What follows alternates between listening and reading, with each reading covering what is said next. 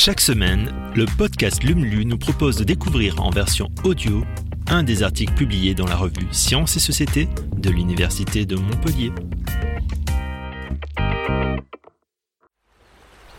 Vaste domaine d'exploration, mais aussi habitat et source de nourriture, c'est aux océans que ce 18e numéro est consacré. Alors n'hésitez plus et plongez dans l'univers de Lume. De la mer à la lune.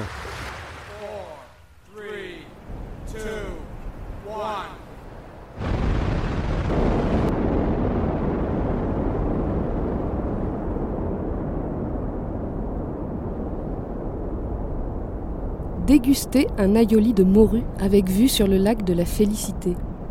Une scène digne d'un roman de science-fiction qui pourrait, un jour, devenir réalité grâce aux travaux de Cyril Prisbilla. Sa mission Développer un système d'aquaculture autonome en circuit clos pour augmenter la sécurité alimentaire sur Terre, quitte à décrocher la Lune.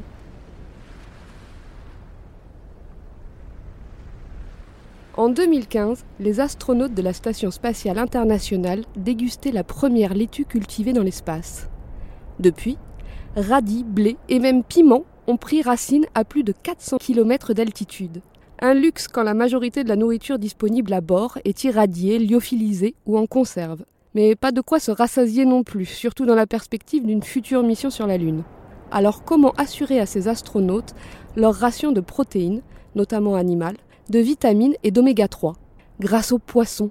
Sauf qu'à moins d'une pêche miraculeuse, il y a peu de chances d'en apercevoir la queue dans la mer de la Sérénité. C'est pour répondre à cette problématique lunaire que Cyril Prisbilla, biologiste marin au laboratoire Ifremer L3AS, membre du laboratoire Marbec et spécialiste de l'aquaculture multitrophique intégrée, a sorti ses mains de l'eau pour les tendre vers le ciel. Je travaille sur un sujet terrestre, mon objectif est de réussir à élever des poissons en circuit clos en y intégrant plusieurs organismes, d'où le terme multitrophique. C'est un peu le même principe qu'un potager en permaculture. Dans ce circuit clos et contrôlé, rien ne se perd, rien ne se crée, tout se transforme, aurait pu déclarer une seconde fois Lavoisier. Le mot-clé ici, c'est circularité. Tout ce qui est émis par le poisson sous forme solide ou liquide doit pouvoir être récupéré et valorisé en le faisant convertir par d'autres organismes. Ainsi, les vers ou concombres de mer seront utilisés pour dégrader les fesses des poissons, tout en constituant une potentielle source de nourriture pour ces derniers. Le CO2, rejeté par les poissons, comme l'ammoniac dégagé par leur système digestif, pourra servir de base à la culture de microalgues. Ces microalgues, en plus d'épurer l'eau des bassins, pourront entrer dans la composition des repas et éviter ainsi de pêcher des poissons sauvages pour nourrir des poissons d'élevage. Et ça, nous sommes les premiers à le faire. Un système gagnant sur tous les plans. Économie d'eau, réutilisation de molécules à haute valeur biologique, préservation de la biodiversité et enfin, augmentation de la sécurité alimentaire mondiale. La FAO est très intéressée par ce système biologiquement autonome qui peut donc constituer une excellente source nutritionnelle dans des zones euh, isolées géographiquement ou dans des milieux pauvres et extrêmes. Et quoi de plus extrême que la Lune? Vibration, hypergravité, microgravité, radiation, c'est toute une palette de tests que le chercheur, également titulaire d'un DU de mécanique céleste et diplômé de l'Université spatiale internationale, a dû mettre en place pour tester la résistance des poissons dans l'espace. Ou plutôt, des œufs de poissons. Parce que ce qui coûte cher dans l'espace, c'est le poids. Or, on peut mettre 200 œufs de poisson dans un petit cube de 10 cm sur 10 cm, là où il faudrait plus d'un mètre cube pour envoyer 200 euh, poissons adultes. Ce petit cube en question est un CubeSat, élaboré en collaboration avec le Centre spatial universitaire de Montpellier, avec qui le biologiste travaille pour réaliser ces tests de simulation de décollage. Nous avons exposé des œufs de bar à la même vibration que Soyouz pendant 10 minutes.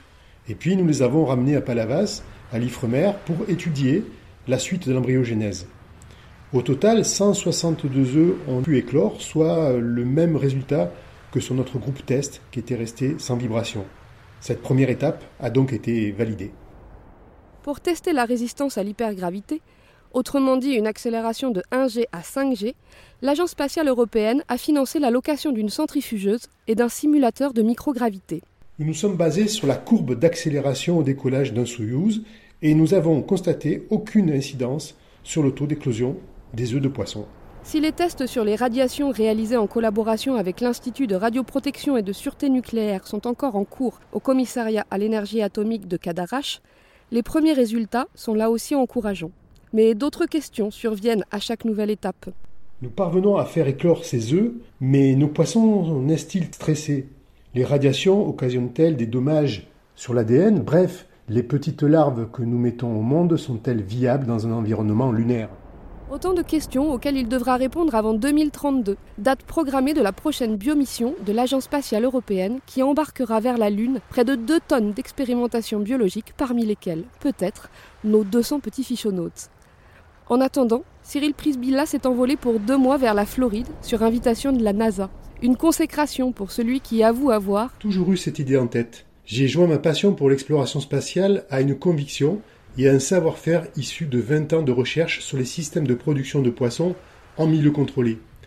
C'est en nous confrontant aux contraintes extrêmes de l'espace que nous relèverons les challenges terrestres.